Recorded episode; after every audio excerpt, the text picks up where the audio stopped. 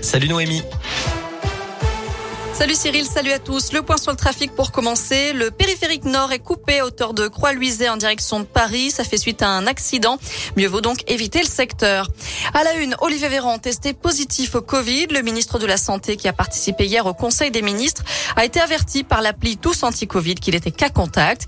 Malgré un premier test négatif et après l'apparition de légers symptômes, il s'est de nouveau fait tester ce matin.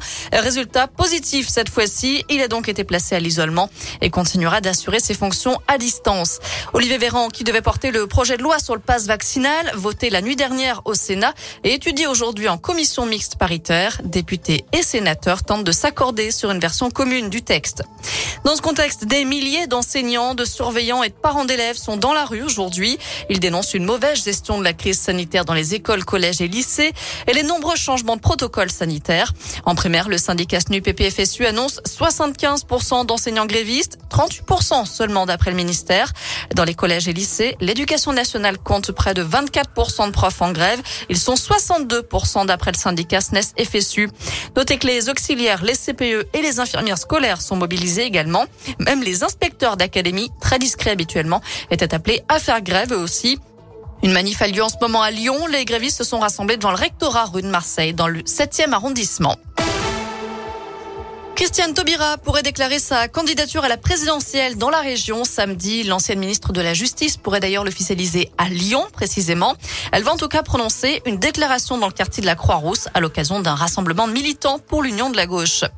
En bref, on respire mal dans la région. Un épisode de pollution est en cours dans la métropole de Lyon ainsi qu'en Nord-Isère.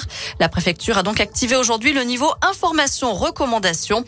D'après les prévisions d'Atmo Auvergne-Rhône-Alpes, l'observatoire, la vigilance jaune pourrait être dès demain. Allez, un mot de sport avec du foot. Pas de Stéphanois pour le derby au Parc OL. Sans surprise, un arrêté préfectoral interdit l'accès des supporters de Saint-Etienne à l'OL Stadium le 21 janvier prochain. De 8h à minuit, ils n'auront pas le droit non plus de circuler à Lyon, Dessines et Mézieux. Et puis le tirage au sort des 16e de finale de la Coupe Gambardella a été effectué aujourd'hui. Lyon-Duchère, qui évolue en Ligue 2, affrontera le Clermont Foot, 15e de Ligue 1. De son côté, l'OL se déplacera à Monaco, rencontre prévue le week-end du 30 janvier prochain.